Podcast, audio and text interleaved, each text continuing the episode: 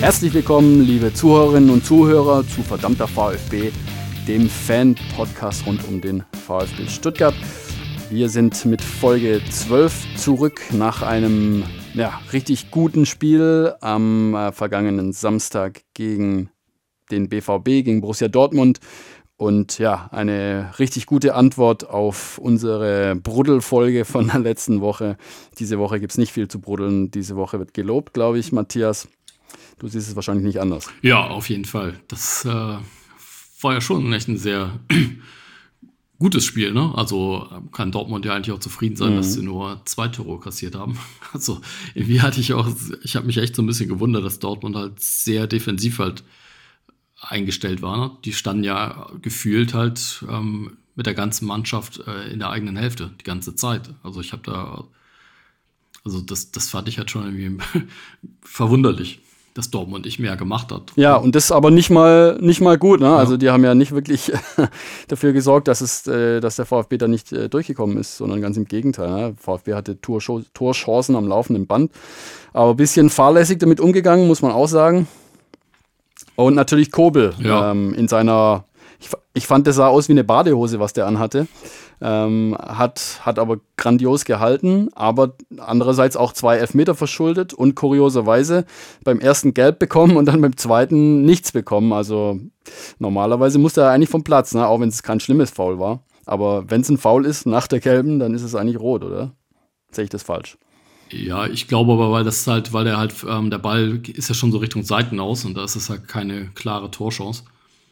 Also darum gab es da, glaube ich, keine Karte. Also okay, also auch wenn du schon gelb bekommen hast, darfst du dann noch ähm, leichte Fouls begehen. Ich dachte, dann darf man irgendwie, dann bist du quasi angezählt und. Ja, wahrscheinlich ist es dann auch so ein bisschen äh, Fingerspitzengefühl des Schiedsrichters, ne? Aber, Auslegungssache. Genau, also mich ja, hat es auch erst gewundert, aber so soll das anscheinend sein. Also das naja, ich meine, der zweite Elfmeter war auch so ein bisschen glücklich. Ne? Also ich finde, man, klar kann man schon geben, aber wenn es da einfach weiter, äh, wenn er weitergespielt wird, beschwert man sich, glaube ich, auch nicht. Also, mhm. also der erste war halt klarer, fand ja, ich halt. Ne? Das, äh, ja. Aber es ist natürlich, ja, nehmen wir natürlich mit. Das ist natürlich super.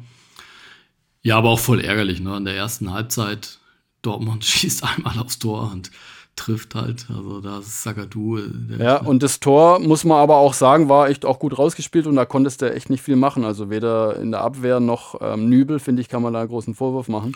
Das war einfach schnell und extrem steil äh, reingespielt und Füllkrug macht den eiskalt ja. rein. Also nicht schlecht gemacht. Das war die erste Chance und dann direkt ein Tor. Ähm, und ja, VfB hätte es ein bisschen, ja, ein bisschen früher vielleicht dann auch mal ein bisschen klarer machen sollen. Ja. Da waren echt schon einige Chancen dabei. Leveling hat ein paar Mal ein bisschen, ja, zu flach, finde ich, geschossen aufs Tor. Mal ein bisschen sich trauen, lupfen. Dann geht er auch rein. Mhm. Aber ja, aber man muss halt schon sagen, ne, das, das Tor bereitet er ja super vor. Ne? Also nach dem Pass von Nito kommt ja der Pass von Leveling auf. Das war richtig gut wiederum. Auf, ja. und, auf Undaf. Also das war ja schon echt genial gespielt. Ne? Da, das war richtig gut. Das, ja. Also das, dieser Pass so, das, da war ja auch nicht viel Platz. Ne? Also zwischen die, ähm, die beiden Innenverteidiger, das, das war schon echt ähm, optimal. Also perfektes Timing und auch so schnell. Ne? Er bekommt den Pass, spielt von Ito, spielt gleich weiter. Also ich glaube, das war Ito. Ne? Da, der den Angriff eingeleitet hat. Ja, das war richtig fein. Ja. Ja. Also ich habe mich dann, ich habe mich natürlich auch beim Elfmeter an unsere Unterhaltung letzte Woche gedacht. Der Führig, den hattest du ja vorgeschlagen als Elfmeterschützen, der ja. dann direkt verschossen hat. Ähm, ich hatte mich ja ähm, ausgesprochen für Anton oder Jeong, aber Jeong äh, hat ja nicht, stand ja nicht auf dem Platz, der ist dann erst eingewechselt worden für Mio. Ja. Ähm, ja, also da haben wir jetzt drei nacheinander verschossen, Elfmeter, und dann kam eben Girassi und hat es dann gezeigt, wie es gemacht wird. Und mal wieder Wahnsinn, Wahnsinn eine Ruhe ausgestrahlt und auch, was ja heute immer seltener wird, ne, beim Elfmeter, dass ein Spieler nicht antäuscht und nicht trippelt und anhält oder irgendwelche Mätzchen macht, sondern einfach äh, einatmen, ausatmen, antreten und äh, Tor. So. Und das ja, ist, äh, das sah man schon ja. bei Führig, ne? dieser, dieser wackelige Anlauf. Also da dachte ich schon so, oh, das wird auf jeden Fall gleich noch beim 0-0 bleiben. Also das hat man mhm. schon irgendwie so ein bisschen gemerkt. Ne? Das, aber gut, wir. irgendeiner von unseren Zuhörern hat ja auch geschrieben, dass äh, Silas auf jeden Fall unser Elfmeterschütze ist. Ähm, weil wir ja gesagt haben, ja. warum äh, schießt nicht Führig oder so. Aber gut, jetzt wissen wir, glaube ich, wer die Elfmeter schießen soll. das, äh, Girassi soll schießen und ich würde dann, wenn Girassi nicht da ist, dann vielleicht mal einen Anton probieren und Jeong, wenn der zumindest wenn er auf dem Platz steht, ich glaube, die haben ein bisschen mehr Ruhe. Aber ich glaube wirklich, Gerassis Anwesenheit allein schon auf der Bank ähm, hat da so eine, ja, auch einen Teil dazu beigetragen, dass die Mannschaft dann wirklich mit ganz breiter Brust ja. aufgespielt hat. Und konnte man jetzt ja nicht unbedingt erwarten, weil Dortmund ja schon auch gegen Napoli ziemlich gut gespielt hat. Ähm, ich glaube, also die werden jetzt natürlich total. Ja, gegen Newcastle haben die gespielt, oder? Die Dortmunder. Sorry, gegen Newcastle, genau. Äh, das war ja schon ziemlich gut. Und äh, ja, das Spiel war natürlich schlecht, aber ich glaube, die waren auch einfach müde. Die hatten, äh, ich glaube, drei englische Wochen hintereinander. Und ja, da hat dann einfach irgendwie die Luft wahrscheinlich gefehlt.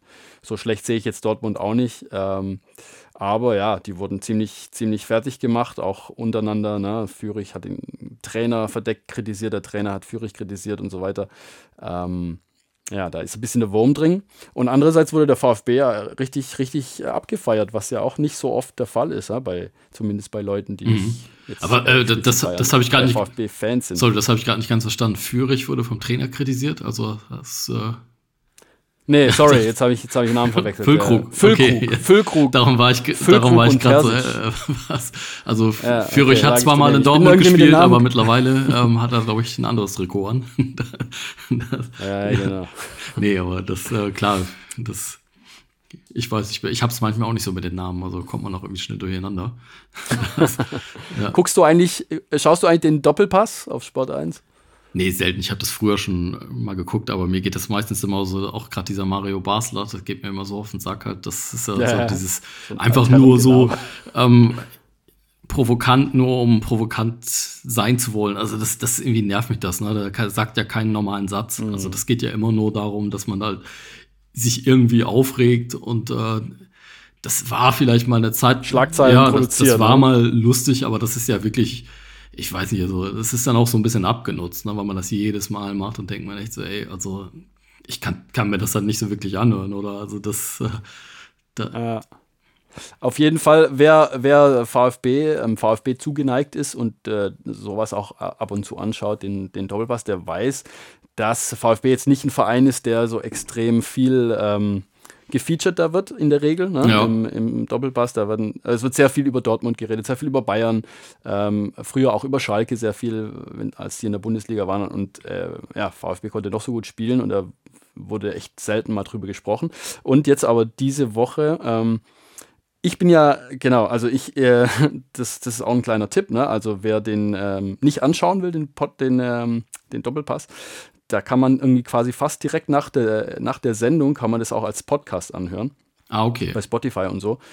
Und das, das mache ich auch immer, weil auch gerade wenn du im Ausland bist ne, und den, äh, das dann nicht funktioniert, ähm, wegen VPN oder sowas, ähm, dann äh, höre ich mir einfach den, den Podcast an und da kann man auch schön vorspulen und so.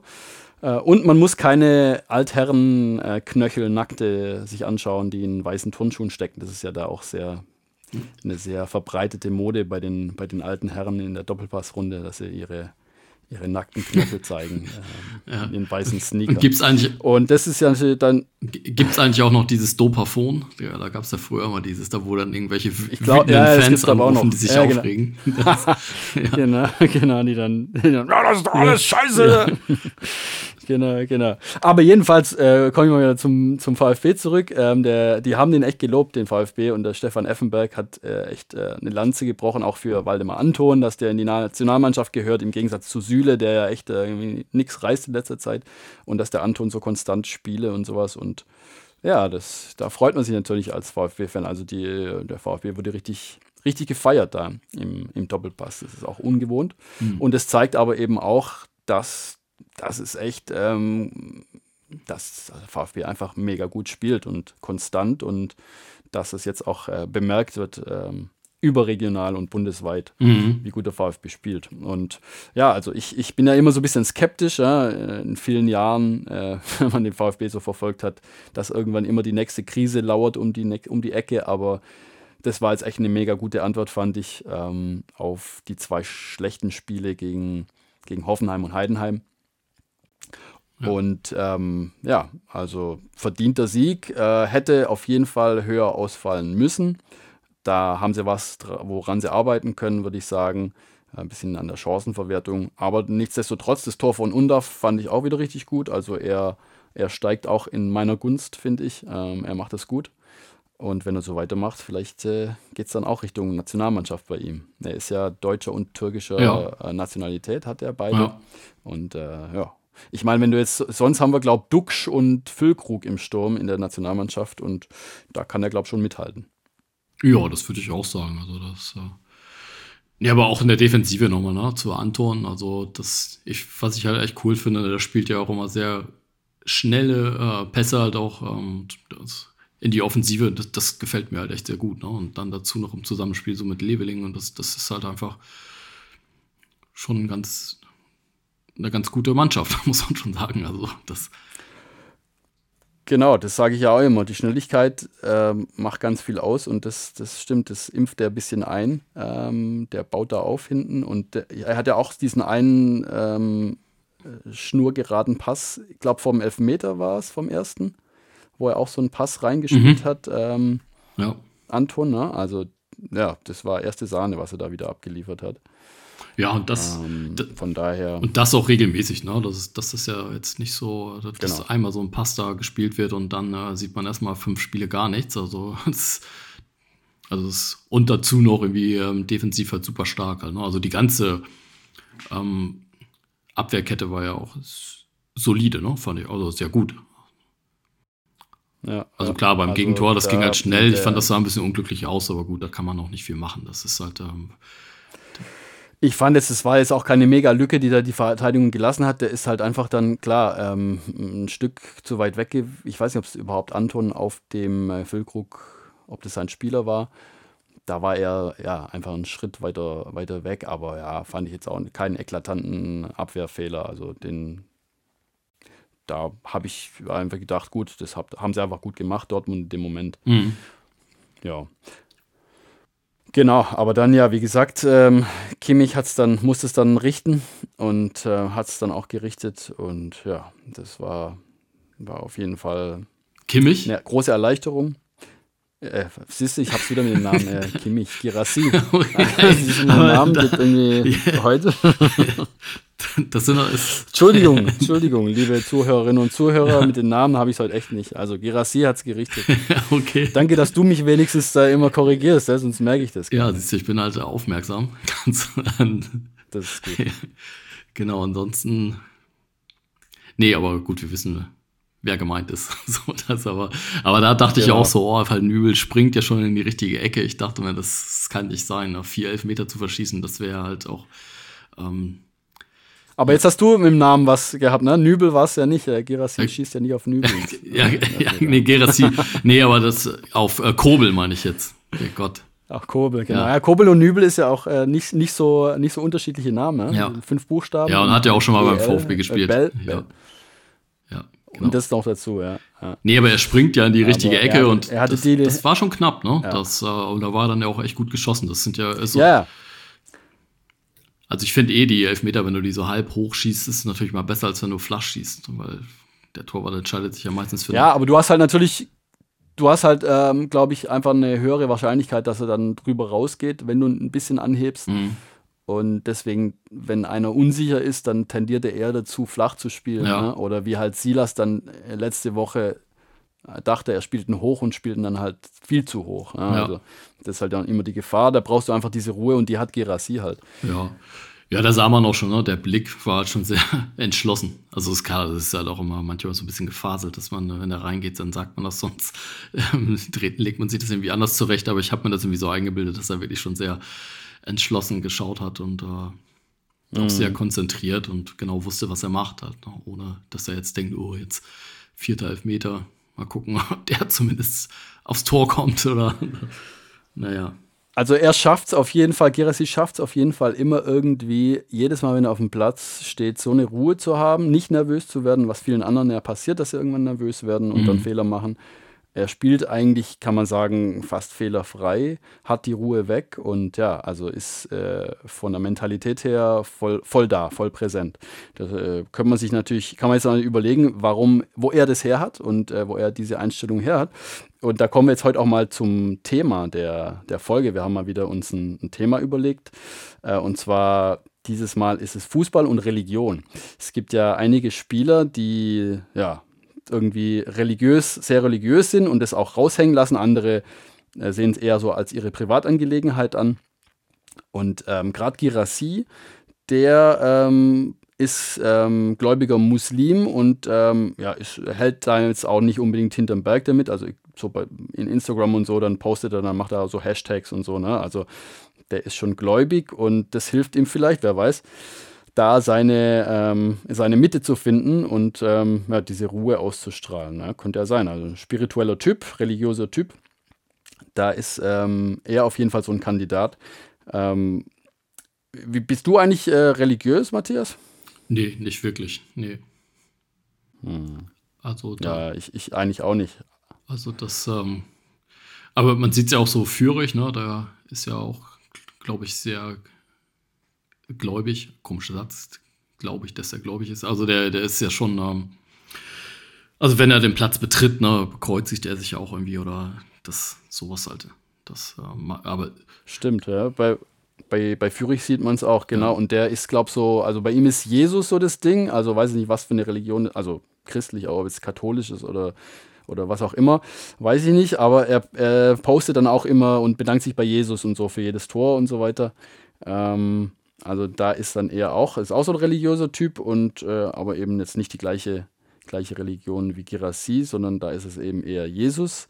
Mhm. Und ja, äh, vielleicht, vielleicht jetzt auch nicht so erfolgreich wie bei Girassi. Vielleicht, ja.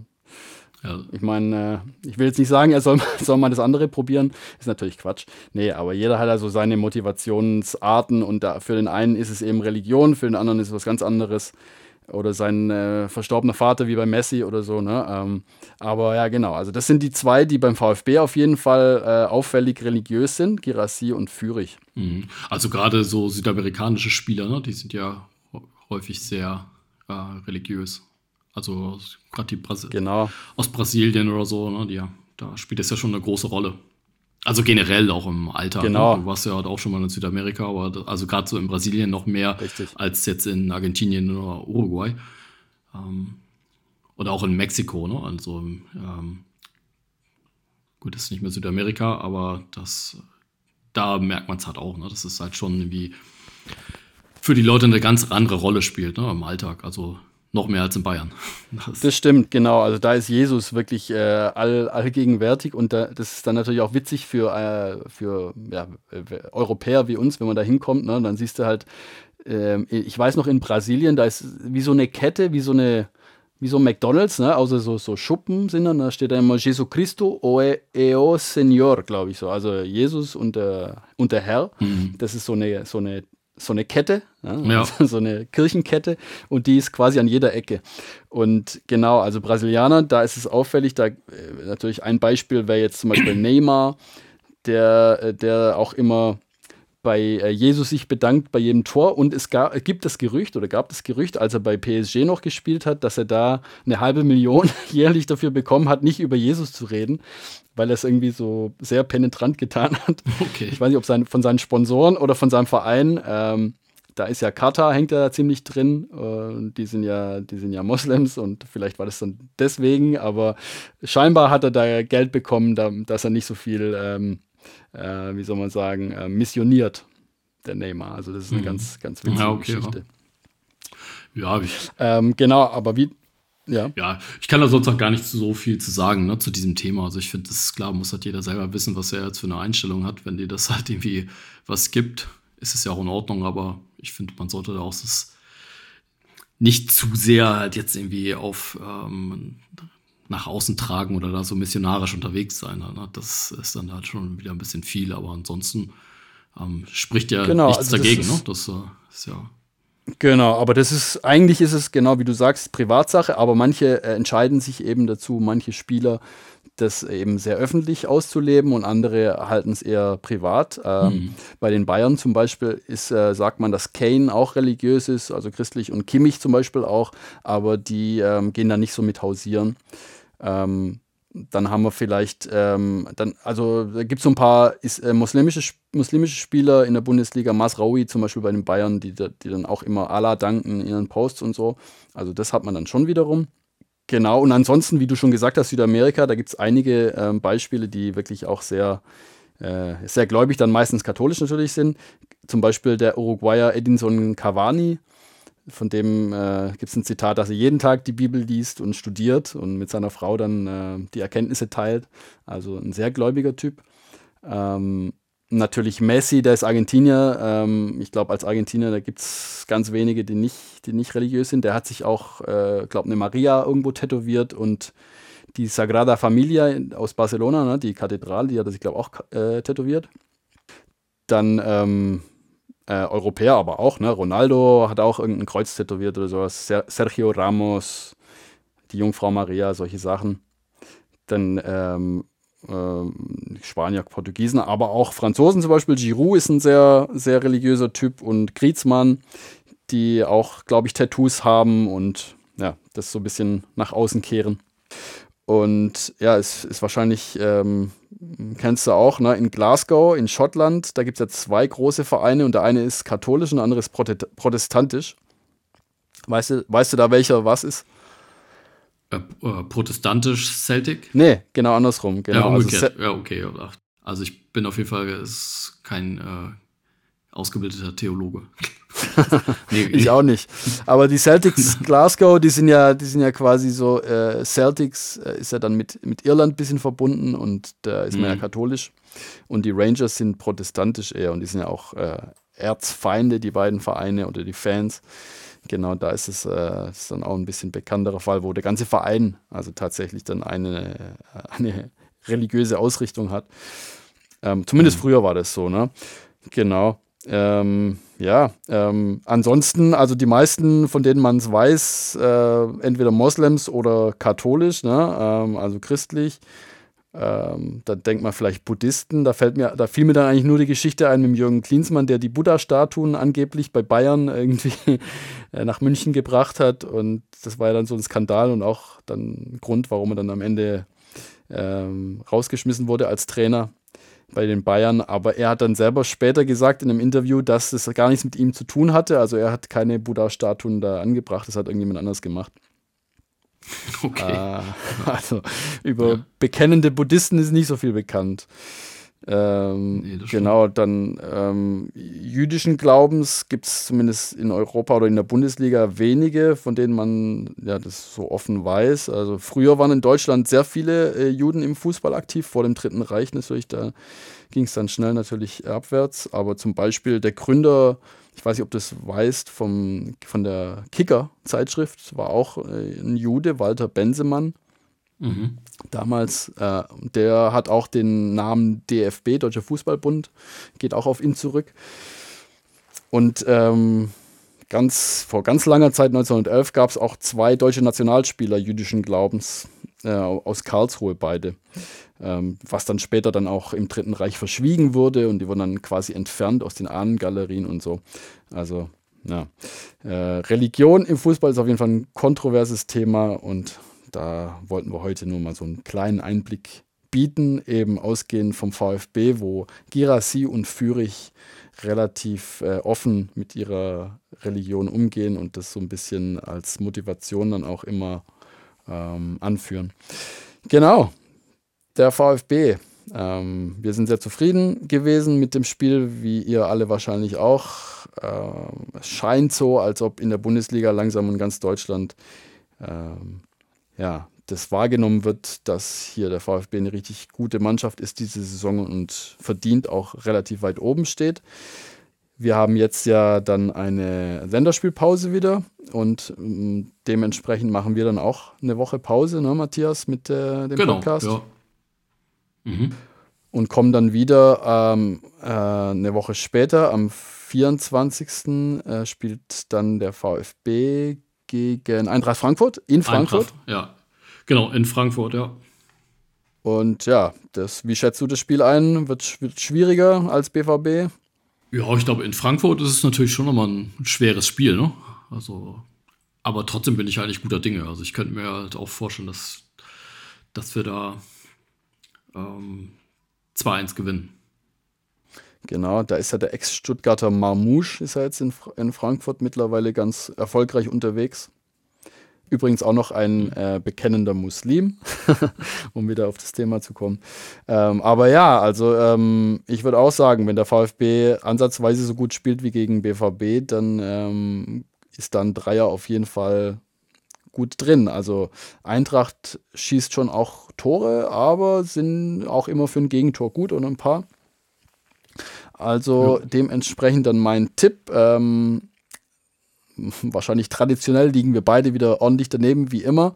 Äh, Im ja. BVB-Spiel hattest du 1-1 getippt, glaube ich. Ne? Also ja, daneben. Genau. Knapp vorbei ist auch daneben. Und ich hatte 4-3 getippt, also zumindest der Torunterschied ist bei mir hingekommen. Aber auch wieder, auch wieder nicht, nicht genau wie, wie bis jetzt in jedem Spiel. Von daher tippe ich jetzt mal gegen Eintracht Frankfurt 3 zu 2.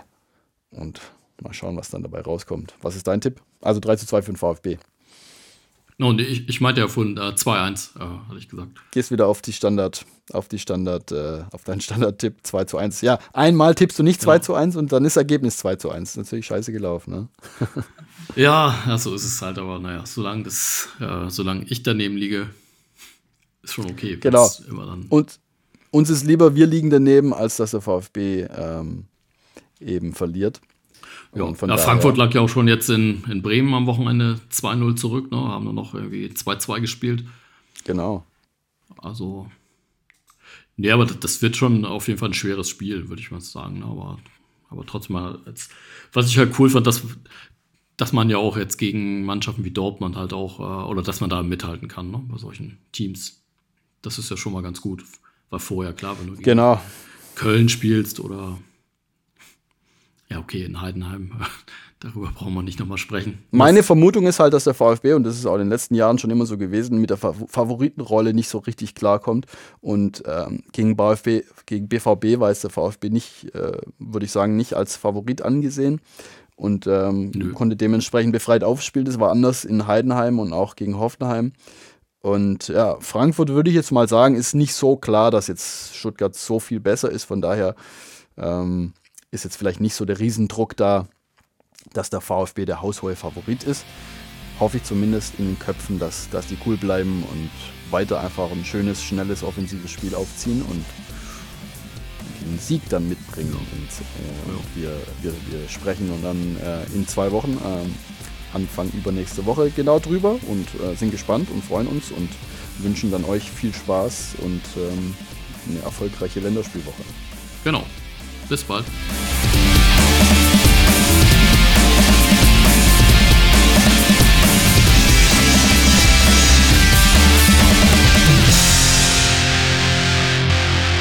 Eine Produktion von WordPod.de